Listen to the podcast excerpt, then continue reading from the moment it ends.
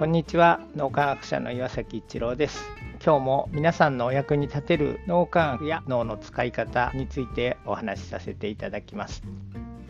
応体験というのは人間の活動の源泉になるということが分かってきています。ちょっと引きな例になりますけどもこの脳磨き特に今検定を開発していますがこれも突き詰めていくと僕とかクレアの応体験というものがやっぱり源泉になっているなというふうに思います。特に僕のことをお話しさせていただきます。僕の人生を振り返ってみると多分応体験というのはやっぱり活動の源泉になっているかなっていうふうに思います。子供の頃に1年かけて夏休みの自由研究をする子供でしたけども自然特に動物とかに興味を持って応体験をしていてそれが研究者っていう道にもなりましたしそれから研究者に大学の先生になってから稲森和夫さんの経営哲学に行き当たってすごく純粋な心にもかかわらずすごい経営者として大成されてるっていうところに応体験してクリアに人を信じる信じられることの素晴らしさっていうものを教えてもらって応体験をして人が心を一つにすることで集合知性っていう素晴らしいものが発揮できるっていうそういう研究論文を見つけてそこにまたご体験をしてそれが集約されてきているのが今の脳磨きなのかなというふうに思います。その脳磨きをさらに集大成して脳磨き検定っていうのを多分僕は知ってる限りですけど世界で初めて非認知能力を検定にするものになるんじゃないかなというふうに思ってます。多くの方に脳磨き検定楽しんでいただければと思います。何か新ししいことことを始めるとか新しいものを作り出すという時に応体験が源泉になっているというふうにご自分の人生を振り返ってみられるとまた新しい気づきがあるんではないかと思います。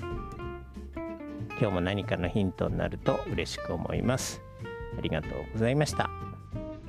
この3分脳磨き気に入られた方はメルマガでも脳磨きのことを発信していますので脳磨きメルマガ検索してみてください。どちらからも脳磨きあるいは最新の脳科学のことを学んでいただくことができます。皆さんのお役に立てると嬉しく思います。今日も素晴らしい一日をお過ごしください。脳科学者の岩崎一郎でした。ありがとうございました。